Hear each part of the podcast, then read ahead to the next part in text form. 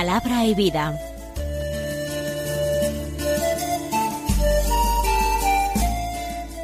Con el padre Manuel Horta, desde Sevilla.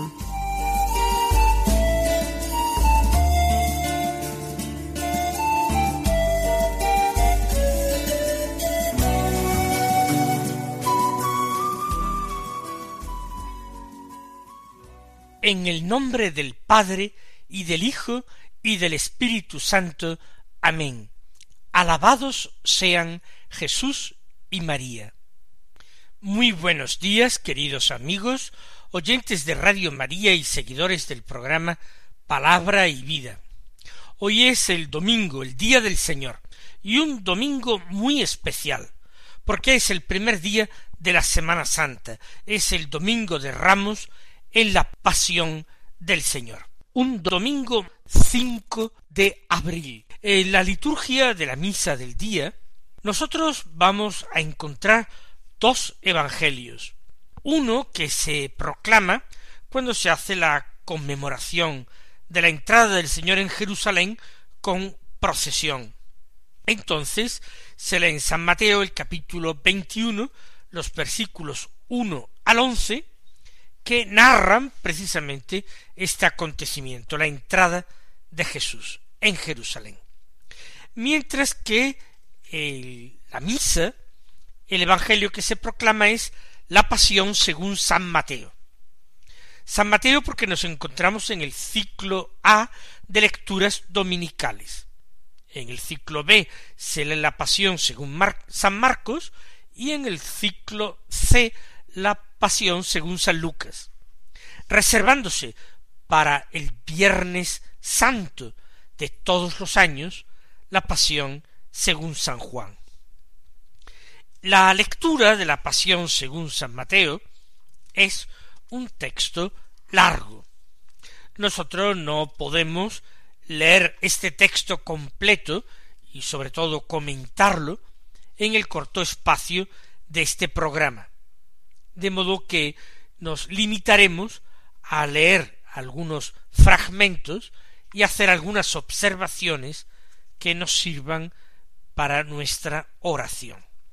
Quiero comenzar leyendo este fragmento que supone la presentación por parte de Pilato de Jesús al pueblo.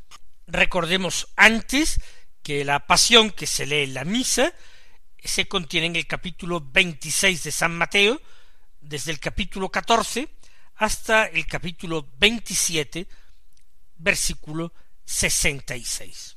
Dice el texto lo siguiente. Mientras lo acusaban los sumos sacerdotes y los ancianos no contestaba nada. Entonces Pilato le preguntó ¿No oyes cuántos cargos presentan contra ti? Como no contestaba ninguna pregunta, el gobernador estaba muy extrañado. Por la fiesta el gobernador solía liberar un preso, el que la gente quisiera. Tenía entonces un preso famoso, llamado Barrabás. Cuando la gente acudió, dijo Pilato, ¿A quién queréis que os suelte? A Barrabás o a Jesús, a quien llaman el Mesías, pues sabía que se lo habían entregado por envidia, y mientras estaba sentado en el tribunal, su mujer le mandó a decir No te metas con ese justo, porque esta noche he sufrido mucho soñando con él. Pero los sumos sacerdotes y los ancianos convencieron a la gente para que pidieran la libertad de Barrabás, y la muerte de Jesús. El gobernador preguntó ¿A cuál de los dos queréis que os suelte? Ellos dijeron a Barrabás. Pilato les preguntó ¿Y qué hago con Jesús, llamado el Mesías? Contestaron todos sea crucificado. Pilato insistió pues qué mal ha hecho. Pero ellos gritaban más fuerte sea crucificado. Al ver Pilato que todo era inútil y que al contrario se estaba formando un tumulto, tomó agua y se lavó las manos ante la gente diciendo Soy inocente de esta sangre, allá vosotros. Todo el pueblo contestó Caiga su sangre sobre nosotros y sobre nuestros hijos. Entonces le soltó a Barrabás y a Jesús, después de azotarlo, lo entregó para que lo crucificaran. Entonces los soldados del gobernador se llevaron a Jesús al pretorio y reunieron alrededor de él a toda la cohorte. Lo desnudaron y le pusieron un manto de color púrpura, y trenzando una corona de espinas, se la ciñeron a la cabeza, y le pusieron una caña en la mano derecha, y doblando ante él la rodilla, se burlaban de él diciendo Salve, rey de los judíos. Luego le escupían, le quitaban la caña y le golpeaban con ella en la cabeza. Y terminada la burla, le quitaron el manto, le pusieron su ropa y lo llevaron a crucificar. Aunque puede habernos parecido un texto largo, de hecho no es sino la décima parte más o menos del relato de la pasión que se puede proclamar incluso de una forma dialogada en la celebración de la misa de hoy. Encontramos a Jesús ante Poncio Pilato. Ha sido entregado a él por las autoridades judías. Fue llevado ante el gobernador. Y Pilato le pregunta si es él el rey de los judíos. Lo primero que nos llama la atención es el silencio de Jesús. El Señor responde un tanto lacónicamente, tú lo dices. Y ya está, solamente eso. Pero Pilato sigue preguntando, los sumos sacerdotes siguen acusando, los ancianos hacen lo mismo y él no contesta nada. De modo que Pilato se encuentra muy sorprendido. El silencio de Jesús es nuestro primer tema de meditación. El acusado injustamente que no toma la palabra para defenderse, que no reclama, pero que no desdeña manifestarse y hablar cuando sus palabras pueden causar un bien en los oyentes, conducir a los hombres a la reflexión, a la conversión, cuando sus palabras entrañan una revelación, que puede hacer el camino más despejado a los creyentes. Este es Jesús. Y el silencio de Jesús nos habla a nosotros muy elocuentemente, porque en ocasiones en nuestra vida hablar implica valentía, sinceridad, compromiso. No se puede callar el testimonio, no se puede guardar silencio, no puede uno convertirse en cómplice de la mentira ni de la maldad. Pero en otras ocasiones el silencio es prudencia sobrenatural.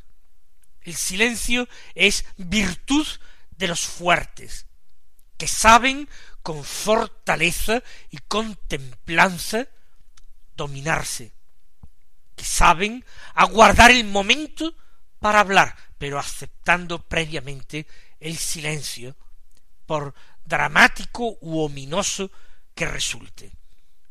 Jesús calla y su silencio es para Poncio Pilato un testimonio extraordinario de su inocencia y de la grandeza de su persona.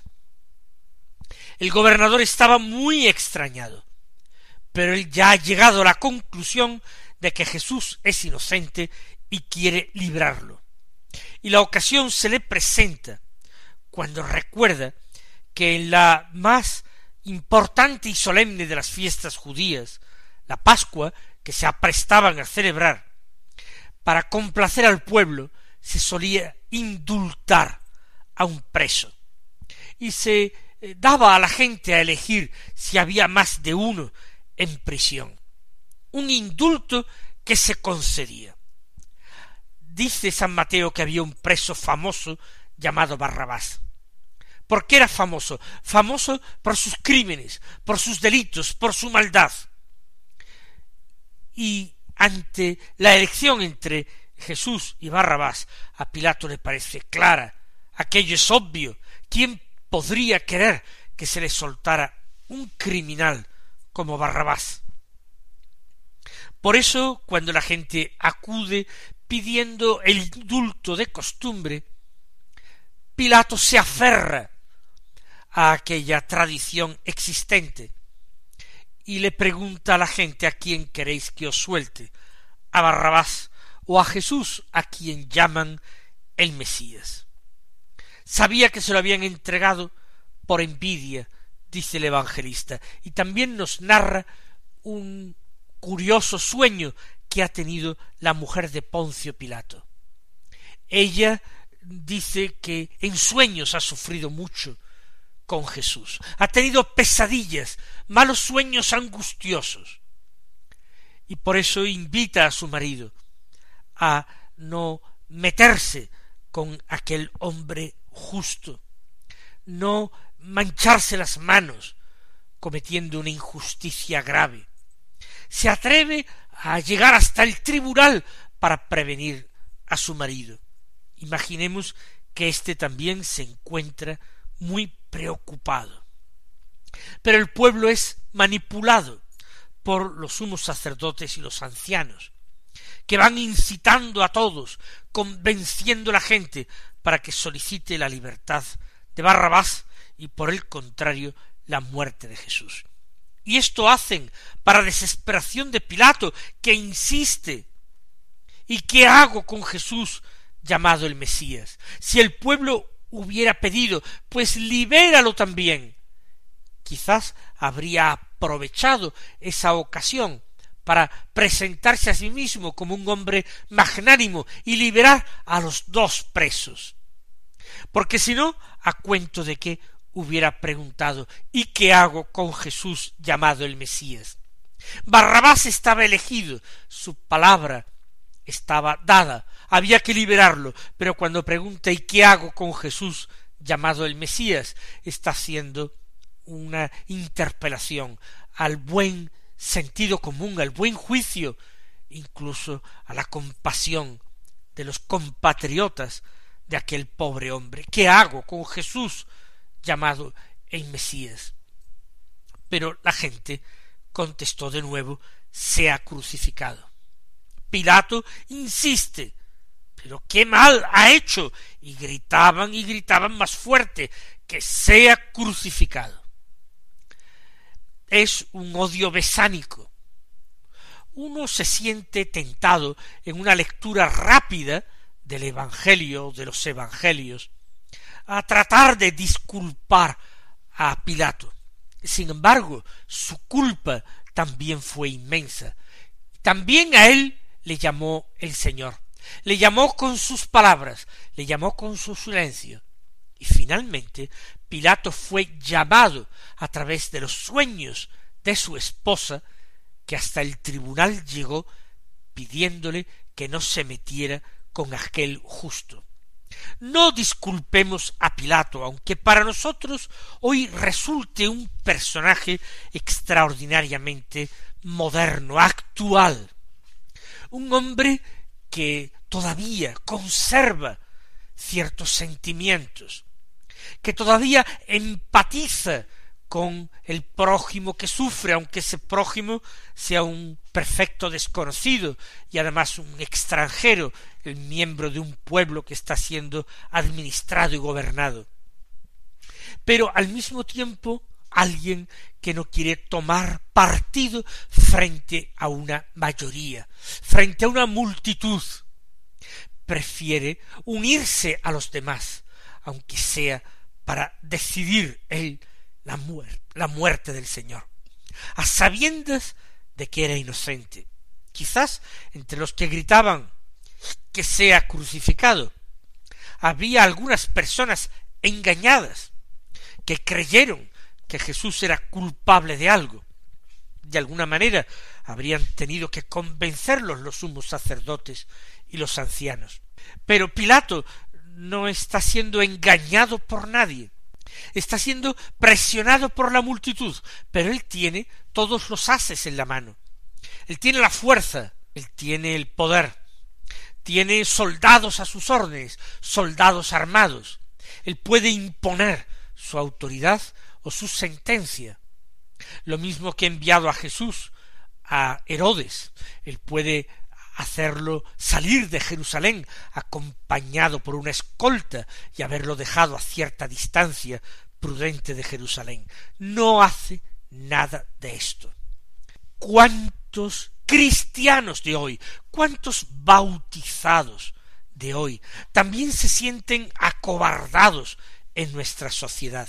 Procuran que sus opiniones coincidan con las de la mayoría, y si no coinciden, se guardan muy mucho de expresarlas en voz alta, y a fuerza de querer estar con todos y de ser uno más y no resultar raro y no llamar la atención, a fuerza de eso, sus mismas ideas y sus mismas convicciones van cambiando.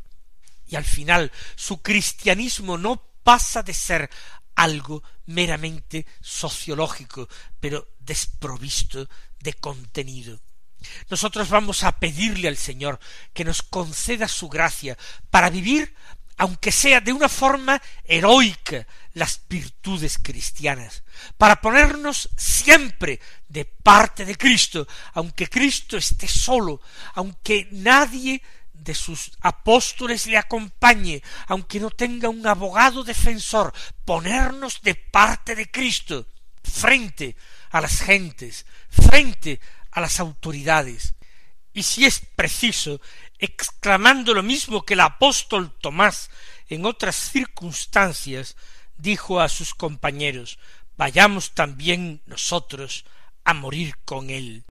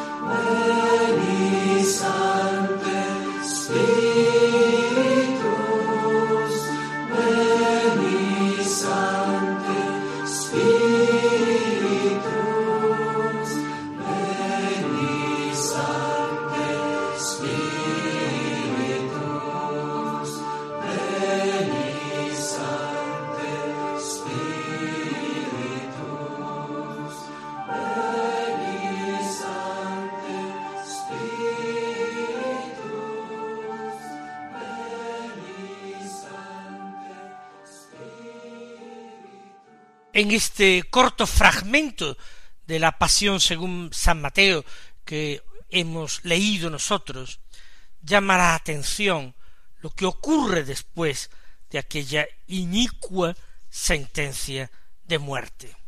Pilato se alarma ante el tumulto que se forma y entonces toma agua y se lava las manos delante de la gente, queriendo declinar la responsabilidad pero no puede hacerlo, no basta ese gesto.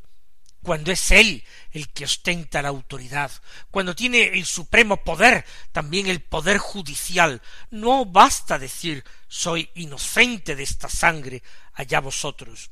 No, Pilato, tú no eres inocente de esa sangre, eres bien culpable. Cierto que el pueblo tiene tanta o más culpa, caiga su sangre sobre nosotros, y sobre nuestros hijos. Más culpa tienen ellos, pero tú no estás desprovisto de culpa. A ti se te concedió autoridad de parte de Dios. El mismo Jesús en conversación con Pilato en el Evangelio de San Juan lo afirma claramente.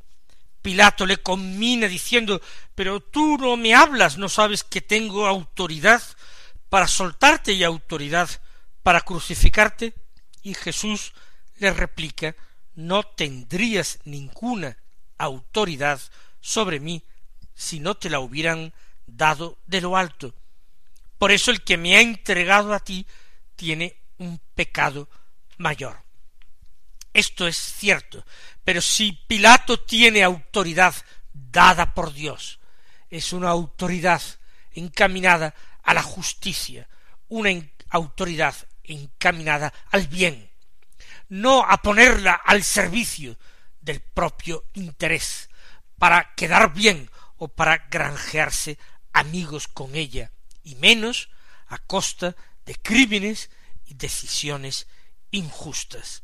Pero después de todo esto, después de este teatro que ejecuta Pilato delante de la gente, hay otra escena mucho más ignominiosa y que tiene como protagonistas a los soldados del gobernador.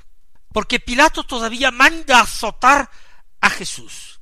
Lo manda azotar porque así estaba establecido por la ley. Sin embargo, la ley no se está cumpliendo en absoluto en este caso. Después de azotarlo, lo entrega para que lo crucifiquen. No bastaba ya la condena a semejante muerte, espantosa y cruel. Todavía produjo más daño al Señor. Y los soldados del gobernador no se limitaron a esa barbarie de la flagelación, sino que lo cubrieron de humillaciones, de injurias, de burlas, le quitaron sus ropas, le pusieron un manto de color de púrpura, el color del emperador, color de la realeza, y trenzando corona de espinas se las ciñeron a la cabeza, y una caña a modo de cetro en la mano derecha, y doblaban la rodilla ante él en son de burla, y decían salve, rey de los judíos. Parece, dicen los comentaristas, que aquí se trata de un remedio del cruel juego del Basileus, el juego del rey, según el cual la soldadesca a veces se divertía con los condenados de esta manera, coronándolos simbólicamente reyes y abatiéndolos de esta manera antes de la muerte. Le escupían, le quitaban la pa caña que era su cetro y le golpeaban con esa caña que era el cetro la cabeza para provocarle mayor dolor con la corona de espinas, pero para provocar también una humillación, un desprecio. Y sólo cuando se hartaron de esta burla, le quitaron el manto púrpura, le pusieron su ropa y lo llevaron a crucificar. Ahora somos nosotros los que hemos de guardar silencio con Cristo silencioso en sus humillaciones, y nos habremos de preguntar, como hace San Ignacio en los ejercicios espirituales, ¿qué debo yo hacer y padecer por Cristo? El Señor os bendiga y hasta mañana si Dios quiere.